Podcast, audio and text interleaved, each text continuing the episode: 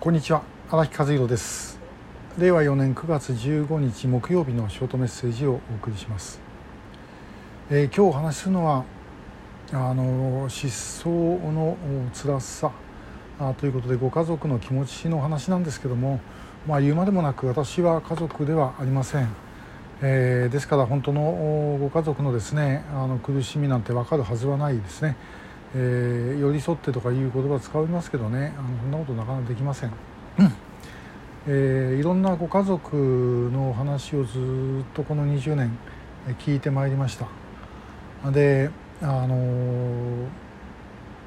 まあ、ともかくですね皆さんの周りの方でも近親者あるいはあの親しい友人とかですねそういう方が突然亡くなったというケースはあのお持ちの方も多いんじゃないかと思います。それは辛いことですよね本当にね、えー、辛いことですけどもでも亡くなってしまったのはもう間違いないですから、えー、もう諦めるしかないですね。生き返ることは無理なんです、えー、そうするとまああの葬式を挙げるあるいはお墓参りをするとかまあそういうふうにしてですねあの自分の思い出の中に、えー、取っておくということを、まあ、しかできないですよね。失踪はそうじゃないんですね、えー、なんでいなくなったかどこにいるのか生きてるのか死んでるのかもう分かんないわけです。でしかもその状態がですね、えー、何年何十年とずっと続くわけですよね、えー、これちょっとまあ想像もできないようなあの苦しみだと思います。えー、ご家族の、まあ、例えば食事をしている時に一人抜けてるわけですね。ご家族、まあ、そのその人の話がこう出るとつい誰か泣いてしまうと。で、えー、もうだからみんなあの話をしないようになる。で忘れられる忘れられるわけはないんですけども口に出せなくなる。で、えー、私たちのところにお届けをされた時にはそのいつないなくなったのかがわからない。えー、というケースの方あるいはあの届け出をされた時の、まあ、時期がですね後で調べたら違っていたというようなことがありました。というほど辛い話だということです。もう国土の奥底にともかく押し込めて、えー、押し込めても、まあ、それで片付く問題ではない、えー、だから本当にですねあの特定失踪者のご家族でも、えーもう死んだっていう情報でもいいから情報が欲しいと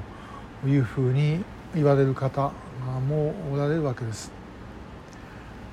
で、だからまあこれは本当にですね我々としてはあの例えばいわゆる千番台拉致濃厚って言ってる方でもですね拉致でなくてご家族のところで戻ってきてくれるんだったらばもうそちらの方がはるかにえー、マシだというふうに思ってます、まあ、我々のやってることにあの多少それは信憑性に、えー、傷はつくかもしれませんけどもそんなことよりですねご家族の気持ち、えー、ということを考えたらですね拉致されてました。拉致と分かりました。よかったですねってそんなことまさか言えるわけないですよね、えー、ともかく無事に帰ってきてくれるということがいいし、まあ、日本の国内でですね、まあ、どういう理由があるか別にして、えー、ご無事でいていただくということが一番あのいいことだというふうに、まあ、私たちは思ってまいりました。で調査会のリスト約470ですけども今まで見つかった方は五十数人の方がおられます、えー、これはまあ大部分の方が実は男性なんですね。で、えー、まああの販売みたいなところを転々としてたとかですね、まあ、いろんなケースあるんですけども。え1割約1割っていうことになります。520何人ぐらいのうちの50人ですから、